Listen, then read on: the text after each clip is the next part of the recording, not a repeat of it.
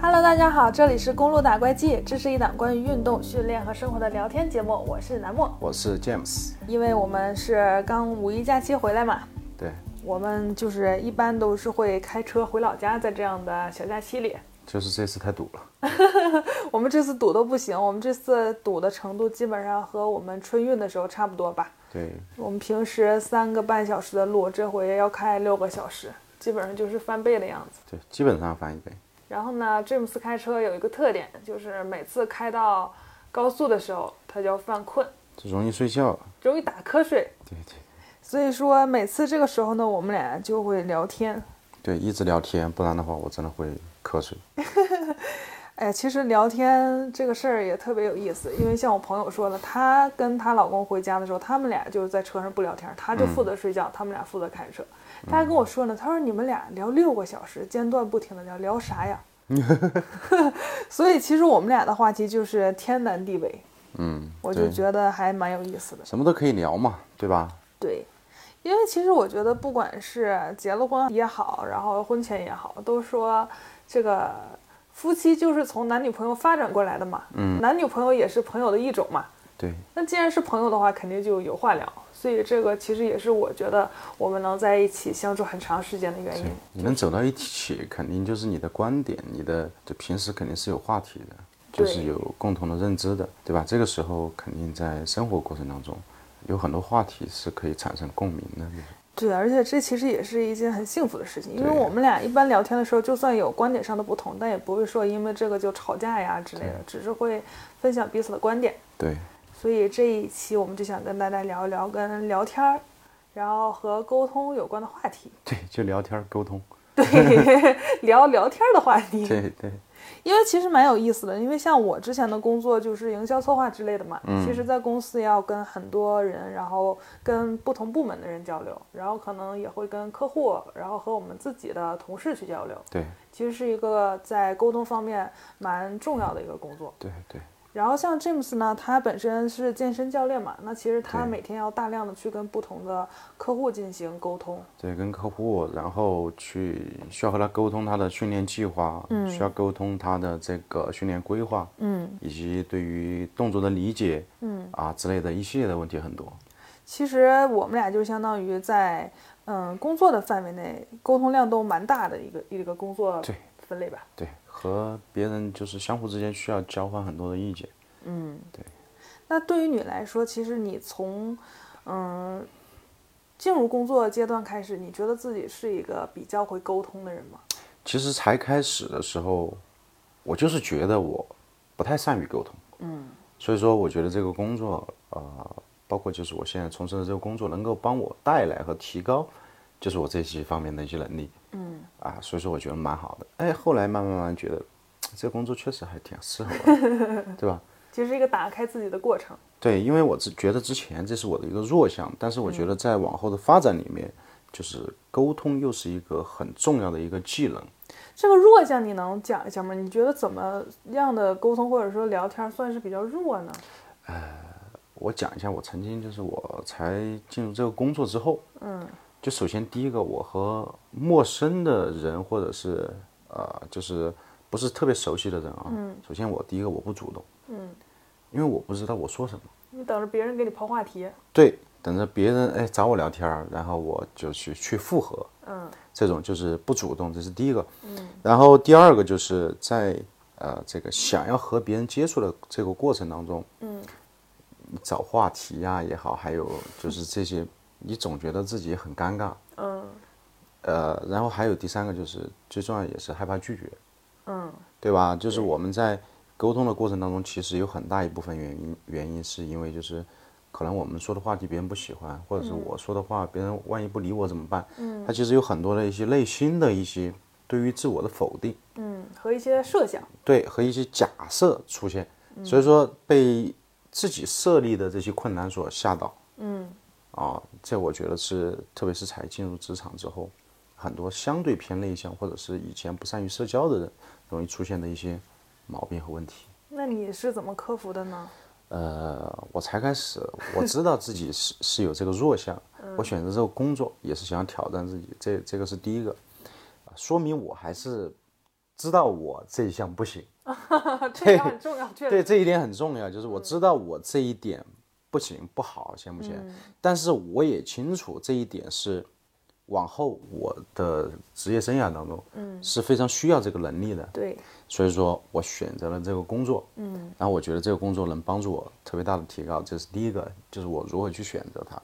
然后第二点就是，呃，我的告诉自己如何去和别人打开这个话匣子也好，还有就是与别人建立连接也好，我觉得首先第一个就是爱笑、有礼貌、嗯、尊重，嗯，我觉得这个是呃我在才开始的时候就这样做的。我看了，我不管看到谁，嗯，我熟不熟悉的人，我看到他我就笑，点个头，对，确实笑会给人感觉很亲和力嘛，对而且大家会觉得就是拉近距离的感觉， 对，然后他如果说他看到我笑了，对吧？伸手都不打笑脸的，啊，对，就他看了我笑之后，他一般情况下的人都会对着你表示，哎，对吧？表示敬意，也对你微笑啊、也好，还是什么也好。这个时候你就会发现两个人，哎，在笑容当中，你的距离就打开了。当你第二次见面的时候，你就是哎，今天又过来了，嗯，对吧？你最近坚持得还挺好的，嗯。好，这个时候就会很顺其自然的，因为你有第一次就是面对面眼睛与眼睛的一个沟通之后，嗯，其实这也是相当于是一种沟通嘛，一种见面，然后第二次你见到他的时候，就会感觉轻松得多，嗯，轻松很多，因为他看你也不是一个陌生的人了，啊对，对吧？见过一次面，然后第二次、第三次，其实人与人之间就是他相互熟悉，他就是这样子的一个过程，嗯。然后第三点就是在才开始的时候，去不断的建立你说话的逻辑，嗯，什么意思呢？就是我是一个职场新人，那么我面对的需要服务的客户很多，对，对吧？你要清楚，我第一步其实我就需要他们和他们拉近距离，嗯，对，保持笑容，然后问候，嗯，这是第一步。然后第二步就去要关怀和尊重，嗯，就是问一下别人有没有需要你需要你帮助的地方，对，对吧？就是人家会感觉到你的真诚和亲切，嗯。然后第三点就是去，呃，去对别人输出一些价值，就是你确实你能帮到他，好，这个时候你们就能够产生一个比较好的连接了，对吧？第一个你对他也有价值，然后他又能够在你身上获取一定的东西，比如说我健身，我呃，你确实能给我讲的东西能够帮助到我解决我现阶段的困难，嗯，对吧？然后的话就是别人他就对你的真诚，然后行为以及你的人格魅力所吸引，那么这个时候你就能建立一定的连接。说到这儿，我就突然想起来，就是之前我们看《五十公里桃花坞》的时候，因为他们就是一个很大的，其实就是有一种社交感觉的一个综艺嘛。嗯。然后我记得有一集就是，嗯、徐志胜他是作为飞行嘉宾，然后到他们这个岛上去做客，嗯，相当于其他人已经建立了一个比较好的和一个比较有自己的沟通方式的一个小团体了嘛。嗯。然后对他作为一个空降的人去加入这个团体，嗯。然后他其实就是一开始就有点尴尬嘛，因为就是首先你肯定是在节目里，其次嗯哎对你本身就是要融入这个集体去玩儿。然后嗯其实我记得他当时做了一个举动，就是他去帮忙。对，对他到那儿了之后，他就问：“哎，这个我东西我要不要帮你搬一下？那个东嗯西我帮你弄一下。其实大家都会觉得，哎，你这个小孩儿还挺有礼貌的，然后挺嗯热心的。其实大家就是哪怕说不需要你帮忙嘛，但他会对你产先产生好感。对，对，我觉得这个东西如果是职场小白的话，你刚进到一个集体或者一个陌生的环境，其实你可以做一些这样的，但是又不突兀的举动，不是说让你马上插手到别人的一个环境里，而是说在自己力所能及的范围内，就做一些很真诚的举动，就比如说顺手帮人家干点什么，这个倒不是说有多功利和目的性嘛，但是其实这个是一个很好能嗯拉近大家距离的一个方式。嗯，是对，吧？最大的还是要真诚，就是对你的热情，就是要来自于你发自内心的真真诚嘛对就是你对不对是说我要表现出我有多热情，而是对说我把我就是本身性格里真诚的那对一面展现给大家，这样对你对自然对而然的就很热情。对对对，因为你你的就是出发点是非常带着善意的，对那样的对话，其对实大家能感受到对。但是其实像职场里也有一些假热情的人，时间对长了大家就会发现，因为你演一个一个就是这样性格的人，你是演不久的。时间嗯对长了，大家会发现你可能本身不热情啊，或者很冷漠呀、这种其实这也不是一个长久之计。所以说，我觉得修心很重要， 真的修心很重要。就是在平时的过程当中，我们每一天会面临很多的事情，嗯，很小的事情，有可能也会遇到稍微重要一点的事情，嗯，那么这个时候，其实，在我们的心里面，他对于每一件事情，他都是有一个判断，嗯，啊，我觉得这就是一个修心的过程，你从多个角度去看待这个事情，比如说这个事情有三方的立场，那么我们站在三方的立场去判断这些事情，然后多一些包容。从内心来讲，我从最善意的方式去出发，那么这个样子，你的整个心理状态啊，包括像面对一些陌生的人、陌生的朋友，你就会表达出来最真诚的感觉。因为我觉得现在可能好大部分，也不能说大部分人吧，只能说很大一部分人，大家火气路特别大。嗯，就是可能你当面临一些问题或者冲突的时候，先把自己负面的那个情绪先释放出来了，就还没有给对方一个就是说话或者表达的一个机会，你这边火气蹭的一下就出去了，就好像以前那种就是武林时代，对方还没说话呢，你一刀劈过去了，那对方只能一刀劈回来，对到最后你可能两败俱伤，然后发现大家都是自自己人。对，我觉得可以，就是比如说我们出门在外啊，都多一些那种很给对方机会的一个空间吧。对，首先就是因为我们在外面，每个人特别大部分的时间碰到路上的人，其实我们都称之为陌生人，对吧？其实陌生人他是没有义务、没有责任，包括他也没有耐心去接受你的性格，对，接受你的脾气，接受你不好的地方。嗯，所以说，我们碰到什么事情之后，首先第一个还是以真诚的态度出发，就是然后第二以解决问题的方式的态度出发。嗯。这个样子的话，就是你不会去激发一些矛一些小事情的矛盾。那还有一个，我觉得就是沟通里面很重要的点，就是咱们在沟通的时候，不要带着发泄情绪的感觉去沟通。那肯定，因为我觉得很多时候两个人或者一个团队沟通的时候，有一个很大的矛盾，就是在发泄情绪嘛。对，其实我想给大家分享一个，就是我在沟通方面成长最快的一个阶段，就是我的第一份工作。那时候我还在实习嘛，就是相当于刚从一个大学毕业生，然后无缝衔接进入公司的一个状态。我真的觉得，我们要从一个学生状态变成一个社会人的状态，真的不是说你只是身份上的转变，而是你就是整个人，包括心态，包括做事方式的一个转变。就可能很多人已经工作十年了，但他其实还是一个学生心态。对，因为你身边的环境不一样。对，其实我们更多时候就是首先需要了解自己，嗯，就是你先清楚我自己是个什么样子的人，但是如果你还没有转变过来心态的话，你不会从这个角度去想的呀。我觉得这玩意儿还是需要社会来历练你，啊，那那是肯定的，是外那界肯定告诉的，你你是一个什么样的人，你才会反过来想啊，原来我是这样的人。需要经历一些挫折。如果说就是比如说，呃，自我去剖析的这种这种状态的，比如说比较少的人，那么你就需要一些事情让你不得不去反思自己。对，反正我觉得是这样的，因为我记得现在回想起来是觉得挺有意思的，但当时我真的很蒙圈的一件事情，就是有一次我当时的老板跟我说：“你去帮我把这个快递寄了。”嗯，然后我当时第一反应是我拿着这个快递直接去寄吗？还是你已经下单了，只是让我把它拿给快递员？嗯，我当时就在那儿坐着想了半天，然后我在想这个问题我必须得解决，对吧？我就问老板，我说：“老板，这个东西你已经下单了吗？还是我来下单呢？”其实我觉得这个问题没有什么问题，嗯对吧？因为你给我一个东西，告诉我你把它寄出去，嗯，我我也没有做过这个事情，我也不知道公司以前都是怎么处理的，所以我觉得我问老板这个事很正常。但是我的老板当时就是像看傻子一样的看着我，嗯，然后他他他说了一句，他说：“那我让你寄的话，能是我我已经下了单，然后再让你寄吗？”嗯，但是我觉得从他的角度也能理解，就是他觉得我只是在吩咐你一件事情，但是我作为一个职场新人，我很蒙圈，因为首先我觉得职场新人其实在一个职场里是很有压力的，尤其是当你是一个刚学生状态毕业的人来讲，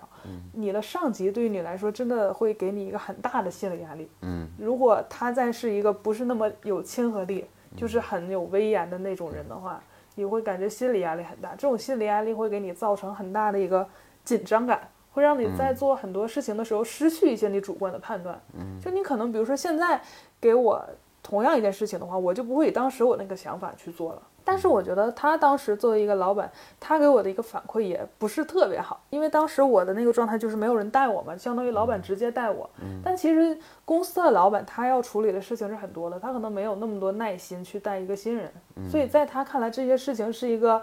正常人就知道该怎么做的事情，嗯，所以他在跟我沟通的时候，我觉得情绪就比较大，相当于你浪费了他的时间嘛。这个其实我现在是能理解的，嗯，就是他觉得你浪费了他的时间，还要回答这么细枝末节的事情，谁来寄这个快递单，嗯，对吧？所以我觉得一个比较好的点是我在问，嗯因为其实我在后面的职场经历里，我经常面对一些事情，就是老板没把话说明白，嗯，但是我的同事不敢问，嗯，这个就导致这个问题搁置很久。就比如说，老板说你把什么什么事情做了，但其实这个同事根本就没有听懂。嗯，然后他来问我怎么做，我说，老板给你说的，其实我也不知道。我说最好的办法就是你马上去问他这个事情该怎么解决。老板你是想要 A 还是 B 还是 C？嗯，而不是说你在这儿猜老板到底是想要 A 还是 B 还还是 C。然嗯后我先做点 A，看看老板什么反应。如果老板觉得不对，我马上切成 B。如嗯果对了，那就刚好对了；如果不对了，我再赶紧做成 C，看看老板是不是要这个 C。那其实，在这个过程中，你会浪费大量的时间，你会拖慢效率，而且你也会就是整个把进度放慢，并且没把老板交代的事情做明白。而且在这个过程中，你有大量的精神上的消耗，因为你一直在猜，我老板跟我说这个东西，我根本就没有听懂。但其实最快的方式就是你直接问你到底要的是什么。其实我觉得这一点是很多人在职场里一定要学会的点，就是你直接问。这样子效率也比较高嘛。对呀、其实这个就是一个省时高效的做法。其实作为管理者来讲，其实比较希望下自己的下属有问题。嗯，这样子你作为管理者，如果说我站在这个管理者的角度上来讲，嗯，这样子的下属的话，会给你一种感觉就是靠谱。嗯，因为为什么？因为就是我们提出了问题之后，他不清楚，他会向你咨询。嗯，向向你求助。嗯，啊、向你去啊、了解一些细节。嗯、然后再去执行。他这个行为其实就是告诉我们，我想要认真做这件事情。嗯，啊，所以说其实这个这个是一个非常好的一个习惯。而且我觉得，就是当我度过新人阶段的时候，可能我也开始带其他人了嘛，因为我们都是从新人阶段过来的。对其实你现在如果作为一个新人的话，你有的困惑，其实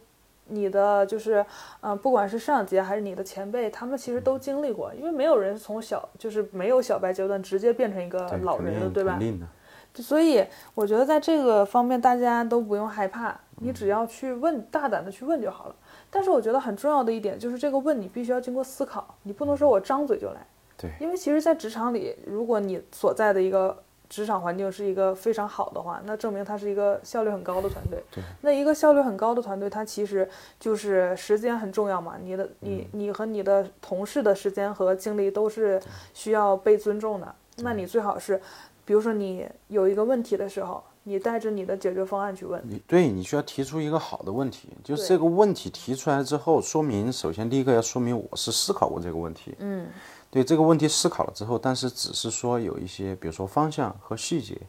啊、我是把控不准的，对所以说来咨询一下领导，嗯，然后呃这两个方向的一个更准确一些，对对吧？这两个点我怎么以一二三哪个方向去执行，嗯，更合理一点。这个时候他清楚这个接下来这个方案你是经过一个思考，并且就是已经有了你的思路和逻辑，嗯，对吧？然后已经有了初步一个呃一个大的框架之后，只是其中有某两个点或者三个点，然后需要我去指导一下。就比如说，像我们以前是做营销策划的嘛，那比如说到一个节假日了，大家都知道要做活动，不好的一个提问方式就是说，老板，我们这次是不是要做活动啊？你觉得哪种活动比较好？这种其实你就是给了老板一个开放式的问题，你给他一个问题，他可能目前没有时间去想，也没有不也不会马上给你一个很好的答案。那这样的话，你们的进度就停在这儿了，对吧？可能后面老板把把这个事情忘了，然后过了一周，他问你，哎，那个营销方案出来没有？或者说他问你进度到哪儿了，那你总不能反问老板说，哎，上次我问你了呀，你怎么就是是你没有回答我呀？我觉得我的东西就是已经抛给你了，对吧？其实我觉得给老板抛一个问题是一个很不太好的一个方式，因为你是帮助老板解决很多问题的，而不是应该再把问题抛回给他。那你一个好的解决就是处理方式，就是老板马上就要做一个营销活动了，我觉得有一二三这这三个方案比较好。那这个这三个方案各自的优点都是什么？那我现在把握不准，看你觉得哪一个方案更适合我们目前的，就是一个需要。就至少你要把嗯 A、B、C 都给他，除非他说这仨都不行。那实际上，更多老板肯定就会从这三个里面选一个，那你就可以更快的进行下一步动作，把这个事情给做完。嗯，其实我觉得很多职场里的人嘛，还有一个我个人感觉不是很好的行为，就是大家互相踢皮球。是，这个是我最不喜欢的行为，因为我觉得当你们想把一个事情做好的时候，大家都是要承担责任的，不是说今天我把啤酒踢给你了，老板说你我就开心了，嗯，但是你整体的团队的效率就很低，嗯，我觉得更好的一个处理方式就是大家一起承担嘛，相当于尽职尽责，要责权利明确，嗯，要责权利明确，然后清楚这哪些工作是我需要做的，对，对吧？哪些工作是我需要配合的，就责权利明确就 OK。其实，因为有的时候大家就是怕在职场里挨说，我觉得这个是一个正常的心态。但是这个怕，就是虽然你心态上有这种不敢，但是你千万不要就把它当成借口了，因为说实话，老板也不傻，他能坐在你上级的位置，他其实知道是怎么回事儿的，只是说他没有时间和精力去处理这里面一些推来推去的事情，他只是要这个事情的结果。其实你最好的处理方式就是，如果这次是你的问题，你就直接告诉他，并且告诉他你下次应该怎么改，目前的问题应该怎么解决。知道了就知道了，就翻篇儿就可以了。因为我觉得，其实在一个比较健康的一个职场的环境里，包括一个比较健康的，嗯，就是包朋友啊、亲人的环境里，就没有人会拿着情绪揪着你不放。因为其实大家事情都蛮多的嘛，就是这个事情翻篇儿了，咱们赶紧进行下一个事情。因为不像上学的时候了，你跟朋友、你跟同桌的一个问题能闹一个学期，你俩都翻不了篇儿。但是这个在现在大家都比较成熟的一个阶段，巴不得这个小问题赶紧翻过去，我们赶紧能做别的事情了。对，情绪是一个消耗品。对呀、其实像情绪的问题，我觉得很多层面上也是大家很难过的一个坎儿吧。其实我觉得很多人哪怕已经在职场很多年了，还是不是很容易去翻职场，就是翻这个情绪上的这个片儿。没有办法，其实这个看你想要一个什么样的未来，嗯啊、还有就是你想要一个自己定位于你未来是一个什么样的人，这个很重要。如果你定位于我就上上班，嗯，然后我也不想发展，我也不想接触更厉害，然后比我啊、呃圈子更高，或者是能我值得我去学习的人，那无所谓，嗯，就是你有脾气没有脾气，那不重要，嗯，这不重要，因为我不想进步。对，因为我不想进步，但是你要清楚了，我之后会要成为一个什么样的人，嗯，那你就要清楚，我现在需要成为一个呃，克服一些什么样的困难，对，去过渡到这个阶段。这个过程当中，你的目标它就是驱动你去改变自己的嗯，要求，对，鞭策自己，嗯啊、因为你只有清楚了自己未来自己想要成为什么样的人，想要什么样的结果，那么这个时候你才有动力去鞭策自己，去改变自己。对，啊，所以就是我觉得在工作当中，我因为我的工作时间啊、呃相对比你要长一点，是的，然后我个人的感觉在工作当中就是说，啊，首先第一个事情，嗯啊、和目标的达成，嗯，比其他更重要。是的，呃，在工作当中都会遇到事呃事情，每一天，嗯，都会遇到让你不满意的事情，嗯，都会遇到让你感觉，嗯，比较费心费力的东西，嗯，但是这些东西，我觉得就是尽可能的不要影响到你的情绪，嗯，因为它只是事情，而不是说我的父母、我的老婆，嗯，我的好朋友，啊，对我怎么怎么样了，对吧？嗯，他只是因为这个事情不好，或者是好，或者是没办好，仅此而已。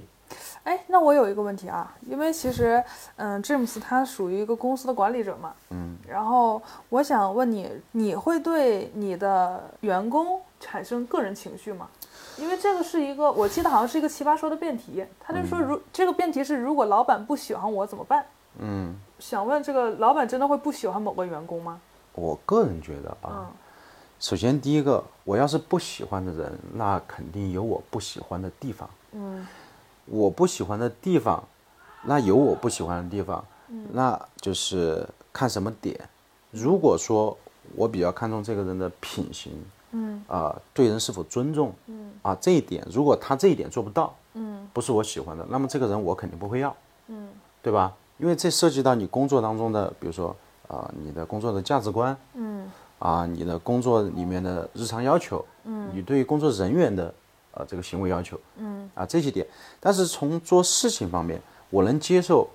别人这个事情做不好，但是他有他突出的能力，嗯，就这个我是可以接受他的就缺你可点的以，接受一个他是不完美的人，但对你必须要求他是一个品行很端正的人。对对对对对，就是说，呃，因为我们工作之间，就是它更多的是相互协作的一个关系，嗯，相互协作的一个关系，你的个人的品行、处事和做事的这种方式，嗯，它其实是会影响到你在团队当中协作以及给予客户印象的一个很重要的一个标准，嗯，对吧？如果这方面有问题啊、我不喜欢你，那我会让你走掉，让你走掉，那么就不会存在这个问题。我对于他个人来讲也没有讨厌，因为我们不是朋友，对我没必要讨厌你，对吧？我没必要讨厌你。这其实也是我的一个答案，因为我觉得在一个团队中，你们既然能到一个团队里了，说明你们在办事的能力上，至少是不是说差出一个天差地别的一个区别。那既然这样的话，大家就不用再考虑什么喜欢不喜欢，我觉得在职场里就没有这个问题。呃，没必要。对，就是这个东西会耗你的很多精力，因为你这个东西不是谈恋爱，你喜不喜欢这个人，这个是一个决定性的因素，对吧？但是在职场里面，就是喜不喜欢，只是说是你工作以外的附加。就是你如果刚好喜欢你这个同事，哎，嗯蛮好的，你们相处会很愉快。但你就算不喜欢你这个同事也无所谓啊，因为你们不需要在职场之外的地方一定绑在一起。所以我觉得大家不用在这个方面去消耗。这个需要就是你清楚的定位自己。对，就首先第一个，我需要，比如说我哪怕是在工作当中和我出来工作之后的生活当中，嗯，我需要认识一些在工作当中对我有帮助的人，对吧？对啊呀、或者是比我优秀的人，嗯，那么这些人也呃，其实我们自己其其实心里面要清楚，嗯，就我去学习的时候，包括我在向别人交流的时候，首先只要你的心态是 OK 的，就是你是真诚、尊重的心态去、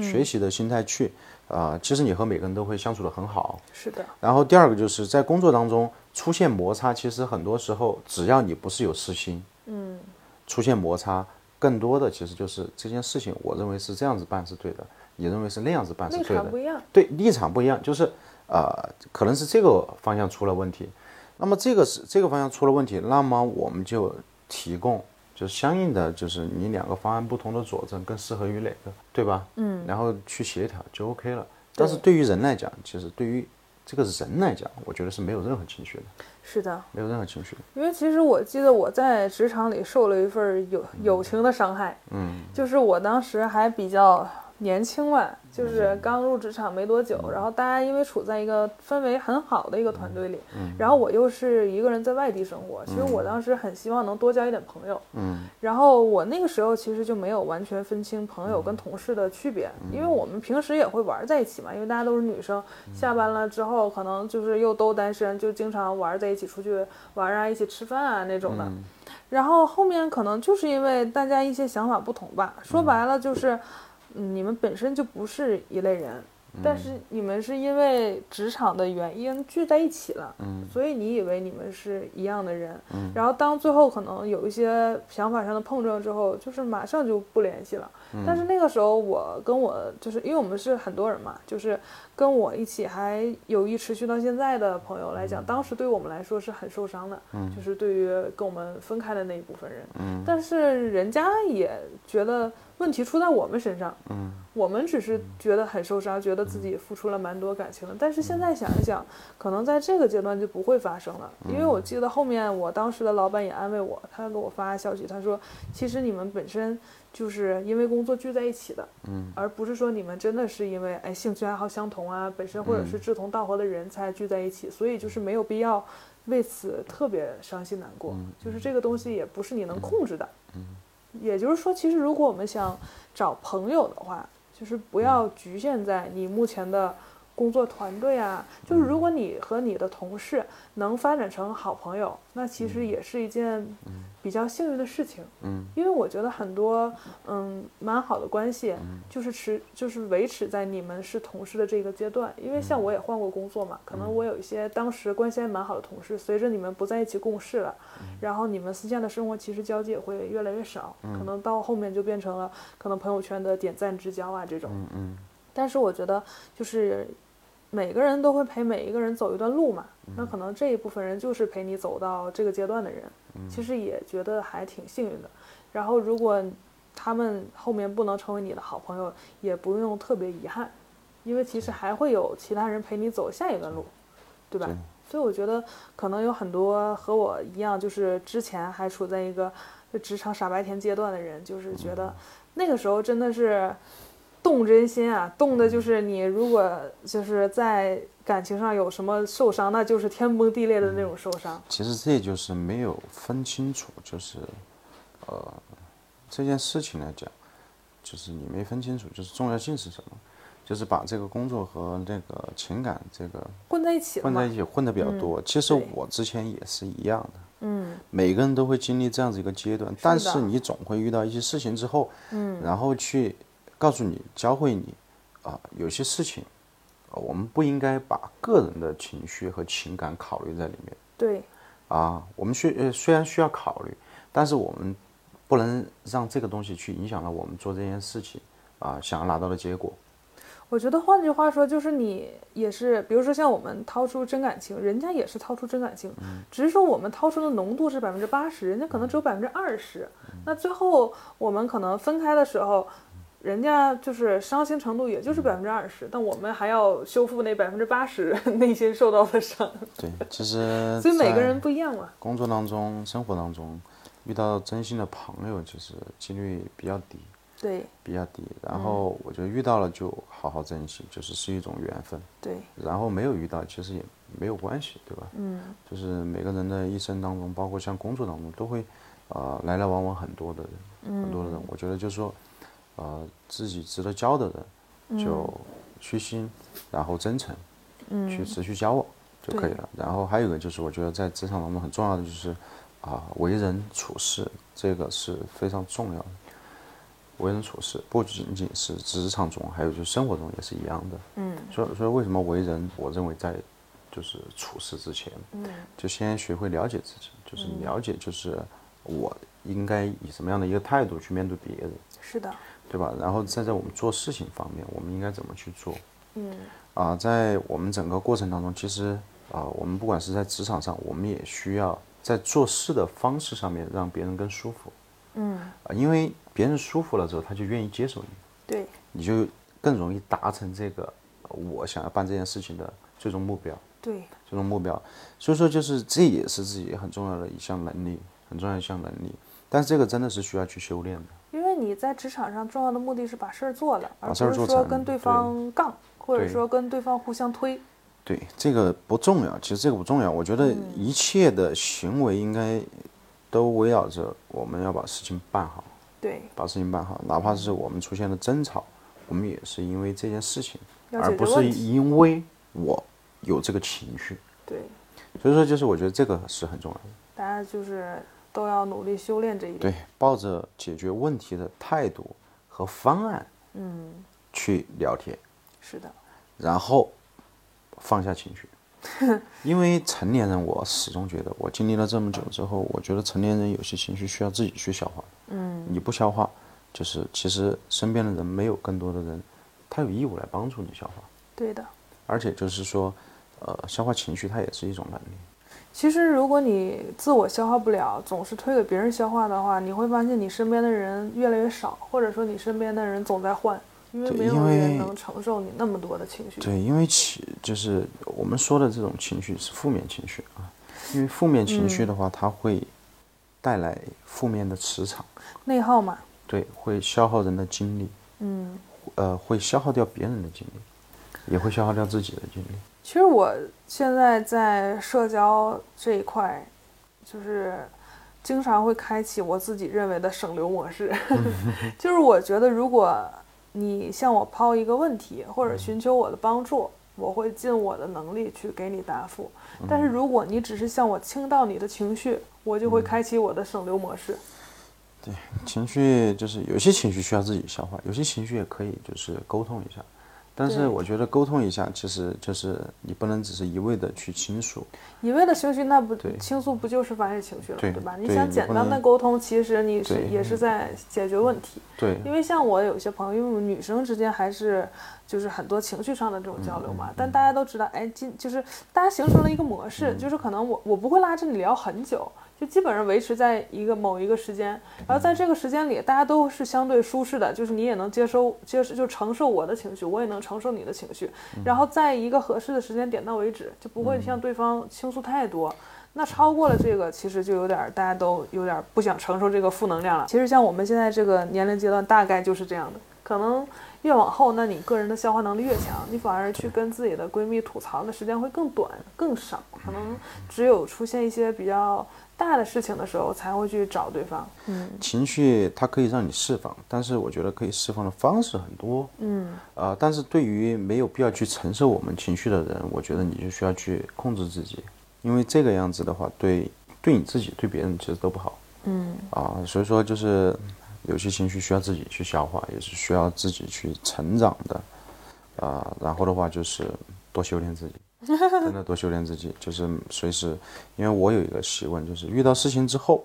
先站在各个角度先去考虑问题。嗯。然后如果说你上火，休息一下，嗯，就休息一下，清空一下自己，然后再回过头来想想这件事情，嗯，就 OK 了。然后还有就是多一些包容吧，而且对于大部分人来说，其实运动是一个很好的释放情绪的方式。对 对你去楼下跑个步，去拳馆里打个拳，嗯对其实都很释放的。对，就是以前我心情不好的时候，可能就是去跑步机上走它一个小时，对这样你会发现，哎呀，其实也没什么大事儿嘛。或者嗯你去撸铁，我以前就总觉得你让我拿那么重的东西弄起来，哎，我还是宁可去工作吧。 我有其的时实候，我之前 比较，我心情不好的时候，嗯，发泄的方式是我可能需需要喝点酒，嗯，然后就是哎聊两句，然后 OK 就结束了。那我们今天跟职场的沟通啊、聊天啊的话题，就先跟大家分享到这里。对，浅聊浅聊，因为我觉得这个话题要说起来，那就是无穷无尽。对，就是分享一下自己经历过的一些事情嘛，对吧？还有就是一些，呃，自己呃一些可能成长过程当中吸取到的一些经验，对，毕竟也是有这么长时间的工作经历了。对，呃所以说我觉得就是对人为人处事，啊、职场沟通最重要的一点就是先为人，对吧？先修行，然后先以真诚和友善的态度对待别人。而且大家面对不一样的意见的时候，也不要马上就去一个攻击的心态去反弹给别人。这个也是我在这么长时间的工作经历中学到的。就是多一点包容嘛，嗯对吧？多一点包容，然后就是放开自己的这个心，然后空杯一点，然后的话让自己对于接受信息来讲，就是抱着一点好奇的一种状态，对，其对实好奇心很重有一要。点探索欲的状态，嗯，多了解了解，然后对于包括像我自己现在也是一样的，对于我不了解的事情，呃，可能我听到别人讲了之后，我去尝试一下，然后我觉得这这个东西好像是确实是我没有去设计设计过的，哎，不过我觉得能听播客的听众肯定都是这种比较有好奇心、有探索欲的人对，他对才会愿意去听别人在想什么、对聊什么。对，我因这为个我觉得蛮好的。因为我我这么久来，我真的相信一句话，就是有很多事情是我知道我自己不知道，嗯，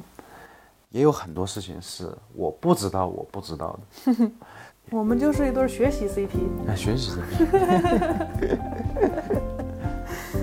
好，那今天就聊到这儿了。 好的，祝大家新的一周工作顺利，运动开心。对，开开心心，身材越来越好，嗯，心态越来越好，是的，然后希望你们呢都能有效沟通，顺利沟通。对，然后少一点麻烦，多一点效率，好的，拜拜。拜拜。